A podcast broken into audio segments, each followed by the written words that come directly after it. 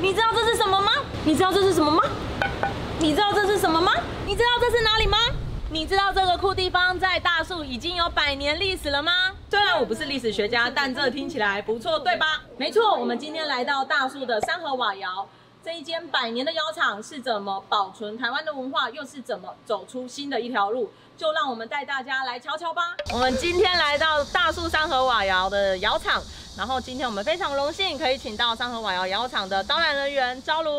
嗨，大家好。那现在大家看到的这个地方呢，它刚好就是我们的湿地公园。然后从这个桥走过来之后，那再往这个红砖步道，就可以进到我们瓦窑的园区了。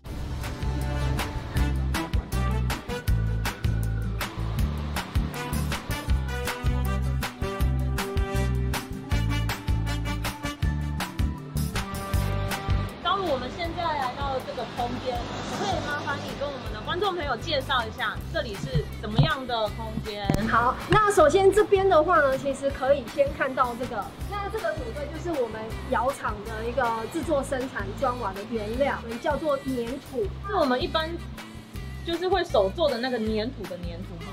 跟小朋友在玩的那个粘土不一样，这是完全未处理过的。对，这个土它是完全就是从我们的呃土壤里面挖出来的，也有人说这是蚕头吧。哦就是稻田的土本身是比较有粘性的，是那也是因为这样一个原料的优势，所以让我们的大树其实是呃曾经有这个南部制瓦王国的一个称号。最兴盛的时候，这边据说有一百多条的窑，哇，一百多条的窑，对，那都现我在们家剩多少窑？现在就剩下我们现家在。剩下三合瓦窑。我看这瓦片上面有一些孔隙耶，是，那这个就是因为我们在经过烧制的过程当中，它是本身因为这个收缩的关系，所以会看得到有一些孔隙的部分。瓦片的毛细孔。是是是，那也是因为这个毛细孔的关系，所以它会有所谓的吸水的特性。嗯，对，那所以我们来测试一下它。哇，接下来我们要进。入第四台购物频道。如果想要买可以吸水特性的瓦片，请洽三和瓦窑窑是，厂。那时候我们就来看一下它到底多吸水。 好紧张 哦！下一点雨了，那看一下是不是这边哇会真的漏水哈。水漏出来了！哇，好，那我们的那个水就是顺着刚刚你的那个斜度是排下去嘛哈，但是你的头发是没有湿掉的。大家看一下，是干干的哈。对那所以水跑到哪里去了？因为刚刚其实水是吸有进。去了没，错没错，所以这毛就细是它孔的吸进去了。吸水性。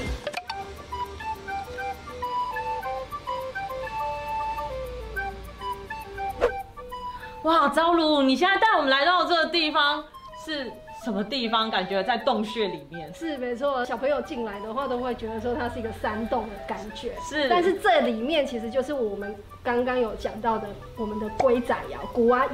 哦，就是我们就是我们三和瓦窑窑厂最主要的窑是龟仔也是窑呃最传统的这个窑体，嗯嗯，哦，那我们可以看到它其实就窑体的空间非常的大，高度来讲的话，至少也有一层楼嗯左右的这样的一个高度。我们已经有看到土了嘛，哈，对那要先把这个原料去做成土胚，土胚做好之后阴干，阴干。呃，阴干好了之后，才开始把这些土胚。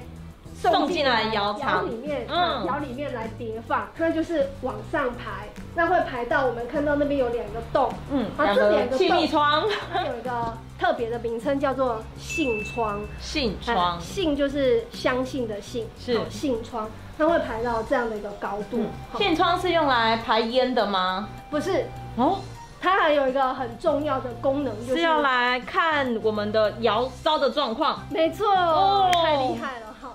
那我们在进行烧窑的时候呢，我们负责。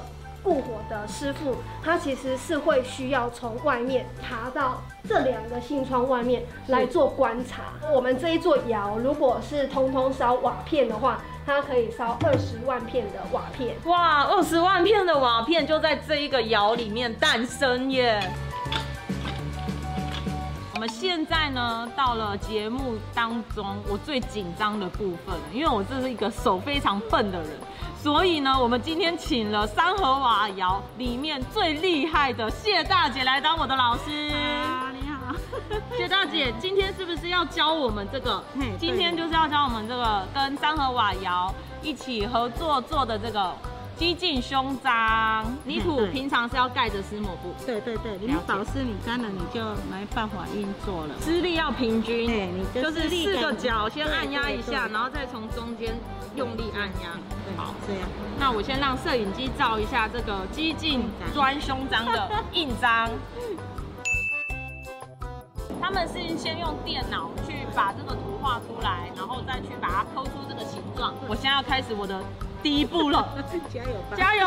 好，勇敢给它盖下去，压一下，勇敢盖下压一去。下，四周围，四周围压一下然啊后用手手手，对压两下，好，然后四个角均衡的往下按，然后再从中间均衡的按压。好，我要拿起来好，了。拿起来了。可以可以啊可拍到以你可以可以，哦，哦有了，漂亮，比我的还漂亮，你看，真的吗真的，哎因为你有偷偷帮我。没有。好，那我们要怎么把它拿起就来是呢？用这个切刀啊，小切刀啊，是啊，先切的小块，嗯，那你就从这边也是一样，对准它的线把它切，对准它的外宽要切不。要好，试一下？它会粘住，你就是要把它刮下来，用刮的把它刮下来，用刮的它就对，它就不会这样粘子住了。。哦，对。原来如此对好，然后要把它切平整，对不对？对对，我们拿在手上的这个激进砖胸章，它还是泥土湿泥土，所以它其实还有点软软的土胚。哦，接下来是不是要让它拿去阴干？阴干再去摇烧，哎，阴干完以后再去摇烧对，这样零点二公分阴干就要一个礼拜，然后再进窑去烤，对再一个礼拜，所以其实要两个礼拜。对谢谢谢大姐今天为我们示范这个，谢谢你们谢谢。嗨，大家好，我们现在呢要来访问我们三河瓦窑窑厂的。窑主窑主李俊宏李大哥，我们刚刚呢称李大哥叫做窑主窑主，为什么要把人家叫做窑主？是摇滚的摇，不是摇滚的摇，不要误会，不是这个摇， 是砖窑的窑，窑主。对，我们请李大哥来帮我们说明一下，为什么大家都会称呼你窑主？自工们他就觉得，哎、既然说搞文创，就是当然要与众不同了。哦，所以这这一摇，这是摇主，这是摇主，像那个跆拳道馆就是馆长一样。今天呢，我们会来三河瓦窑，其实最主要就是因为台湾机器这次跟三河瓦窑这个大树的百年窑厂合作了一个文创小物。我们这次呢，请了三河瓦窑特地帮我们用三河瓦窑里面的砖来设计成激进党徽形状的胸章，非常的特别。我们是因为有跟在地恩大树中啊、水果小有结合，他们有时候来导览啊，那我们也有跟瓦窑协会的自工们老师们他们去做教育，砖瓦文化的推广，让我们在地我们的学者能够了解这个产业在地的过程，它制造的过程，还有它的未来的发展潜力。那为什么老板在这么困难经营的条件下，还坚持继续守住我们第四代这个窑厂？哦，窑在台湾已经说这在生产，只有在我们这边生产大树，是唯一一家还在生产，还在制制作。